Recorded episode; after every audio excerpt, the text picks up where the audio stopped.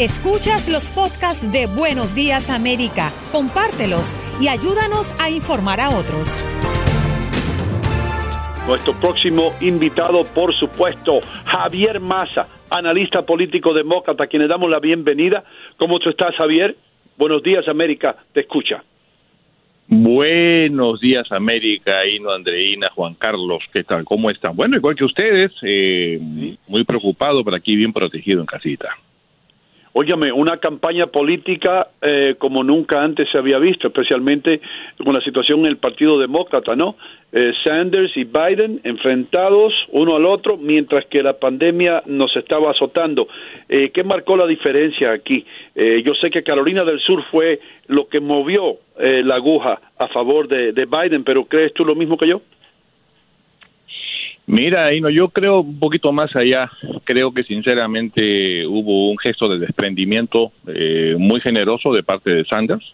De darse cuenta que el país no estaba para más confrontaciones, a diferencia de Trump, que sigue sembrando confrontaciones, como siempre lo ha hecho, y que era momento simplemente de despejar el camino. No había necesidad de seguir con más internas obligando a la gente a votar, poner en este conflicto, sobre todo habiendo una crisis de salud gravísima como nunca en la historia que ha habido en este país, y era lo mejor. Además, es verdad, las cifras tampoco le estaban favoreciendo. O sea, normalmente, conociendo a las antes, él hubiera continuado en la batalla, pero estas no son circunstancias normales, son circunstancias completamente atípicas que estamos viviendo y era el, el paso que él tenía que dar. Ahora lo que toca es una operación cicatriz, es eh, restañar las heridas que quedaron en, la campaña interna y sumarse evidentemente con Biden, que me queda claro va a ser el próximo presidente de Estados Unidos.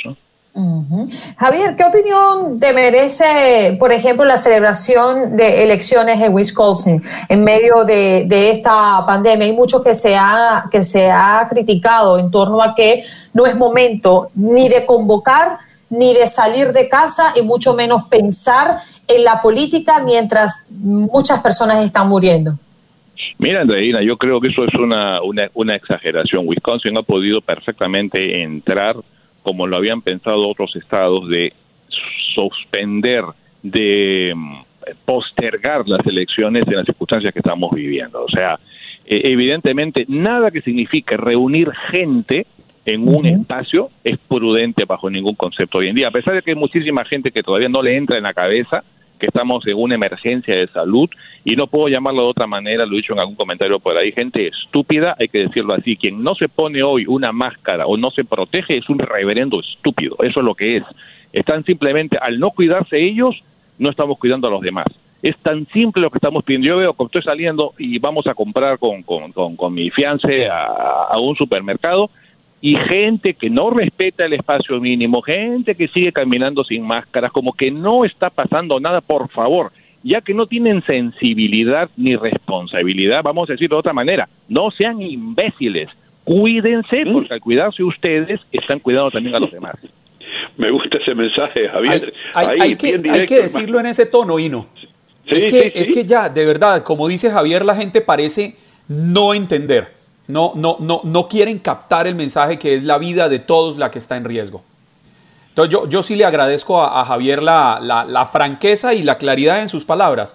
A ver si entendemos de una vez por todas. Javier, ¿qué debe hacer el Partido Demócrata en este momento para aprovechar el repunte que parece tener eh, Joe Biden? Veía la última encuesta, incluso si no me falla la memoria, la vi publicada en su, en su perfil de Facebook en el que hablaba que ya estaría, según un sondeo, 11 puntos por encima del hoy presidente. ¿Cómo mantener ese liderazgo? Es correctísimo, Juan Carlos. ¿Sabe? Hay dos encuestas, dos muy importantes. La primera fue una de la, de la Universidad Quinnipiac, que es muy objetiva y muy acertada que le dio ocho puntos adelante a Biden, ya comparando directamente a Biden con Trump, posibilidades de elección en noviembre, ocho puntos. Y la más reciente la publiqué anoche, efectivamente, que es de CNN SRSS, que también es muy, muy, muy acertada en sus eh, predicciones, eh, la SRSS, que le da 11 puntos adelante a Biden. Y esto es importante porque hay algo que los analistas vemos con más atención que una simple encuesta, es lo que llamamos las tendencias. Cuando tienes ya no una, sino dos mediciones nacionales, y yo siempre soy más cauto, digo, espero una tercera, que probablemente aparezca, una medición nacional, una tercera, que muestra a Biden adelante de Trump, ya te está reflejando lo que llamamos el humor ciudadano. Y eso es bien importante, ¿eh? O sea, ya no es una reaccioncita de momento, eh, algo que pasó y la gente se exaspera y boom, vuelven a nivelarse los ánimos. ¿Y qué es lo que tiene que hacer en este momento Biden? Lo que está haciendo, es decir, un mensaje a diferencia de Trump, de confrontar, de echarle la culpa ahora a la Organización Mundial de la Salud por lo que está pasando, de decir que esto se acaba rápido, que lo importante es sacar la economía, no importa que la gente se siga muriendo, no tenemos ya prácticamente medio millón de casos eh, en Estados Unidos, vamos a llegar a un millón probablemente en los próximos días, más de 15 mil muertos en este país, no hay respiradores, no hay guantes para los médicos, no hay mascarillas para las enfermeras, pero estamos muy bien, no, este es el país de las maravillas según el señor Trump, o sea, esa historia ya la gente no se la está creyendo y eso es lo que están reflejando esas encuestas. O sea, ya no es una reacción solamente de rechazo a la manera como Trump está llevando eh, a, su manera eh, la lucha contra el virus, sino inclusive una visión de cambio de país y eso es importante. Y Biden con moderación, con ponderación lo está haciendo. Es decir, en lugar de confrontar, simplemente está, si ustedes ven, muy discreto, no ha dicho nada, no está aprovechándose de esto para crucificarlo a Trump. O sea, se está manejando con muchísima habilidad. El debate va a tener que venir, obviamente. Caballerosidad. Absolutamente, así es. Es lo que toca, ¿no?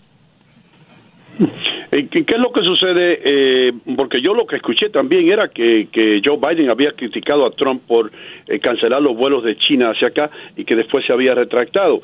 así que si, si ponemos en, una mesa en sí, y es muy fácil, yo creo, juzgar a las personas después del partido. No, ah, aquí yo creo que, que también la organización eh, Mundial de Salud tiene algún tipo de culpabilidad en todo lo que está pasando también porque hay datos que indican eh, que estaban de una manera u otra escondiendo lo que estaba pasando en China, ¿cierto o no?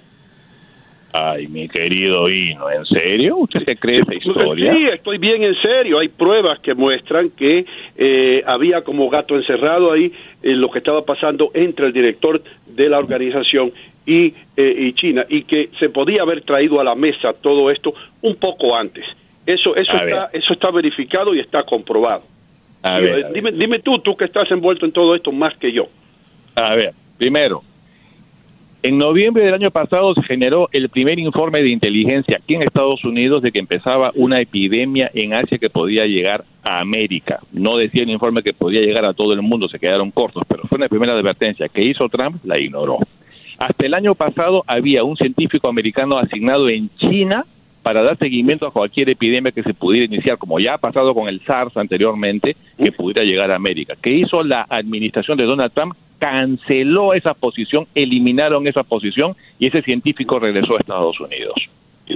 ¿Quién fue el que nos dijo en la primera semana de febrero de este año que el asunto de este virus, el coronavirus, se acababa en dos semanas y que era un invento de CNN y los demócratas para perjudicar su reelección? ¿Quién dijo eso? Donald Trump. O sea, por favor, si algo conocemos de Trump es que tiene un dedito muy hábil para señalar culpables, inventar culpables cuando no le conviene, y no le hemos escuchado una sola frase que diga asumo mi responsabilidad. Señor Trump, usted es el presidente de este país, póngase los pantalones y actúe como tal, pero señalando deditos que la OMS, que los estados, por favor, no hay un liderazgo. Pero también, pero también, hermano mío, yo no creo que la culpa debe caer solamente eh, encima de un partido. Tenemos aquí en Nueva York, que es el epicentro de la, de, la epidemia, tenemos al alcalde y al gobernador eh, en tape, en videotapes que los he visto yo, diciendo en Nueva York no está pasando nada, vengan a Chinatown. Yo estoy en Chinatown comiendo, sin embargo, eso los miembros de la prensa no lo publican ni lo comentan. Esa es la realidad del caso. Lo que estoy tratando de hacer aquí, Javier, es ser un poco justo con el hecho de que muchos de nosotros ni nos imaginábamos que esta pandemia iba a llegar a los Estados Unidos. Esa es la realidad. Y yo creo que crear un, ámbito de, o, un ambiente de culpabilidad contra una persona, contra un partido, contra eh, una organización, yo creo que es injusto. Ajá, ok. O sea, tenemos un presidente. yo creo tenemos un presidente pintado en la pared, mi querido Hino, que no hace nada. Vamos para un millón de infectados, vamos para casi 20 mil muertos en este país, mucho más que China, mucho más que Italia. Y por favor, ya sé, la población de Estados Unidos es más grande, estamos hablando de la proporcionalidad. En proporción, más infectados y más muertos aquí en Estados Unidos que donde comenzó la infección. Y esto es Estados Unidos. No tenemos respiradores, no hay guantes, no hay mascarillas. Así estamos. O sea, no puede ser, y perdónenme, este es el primer país, la primera potencia del mundo, y así estamos sueltan un montón de millones de millones en ayuda y quiero saber quiénes de los que nos están escuchando en este momento, en este programa, pueden decir que les ha llegado la ayuda. A nadie. Porque... Has escuchado el podcast de Buenos Días América. Gracias por preferirnos y no olvides compartirlo.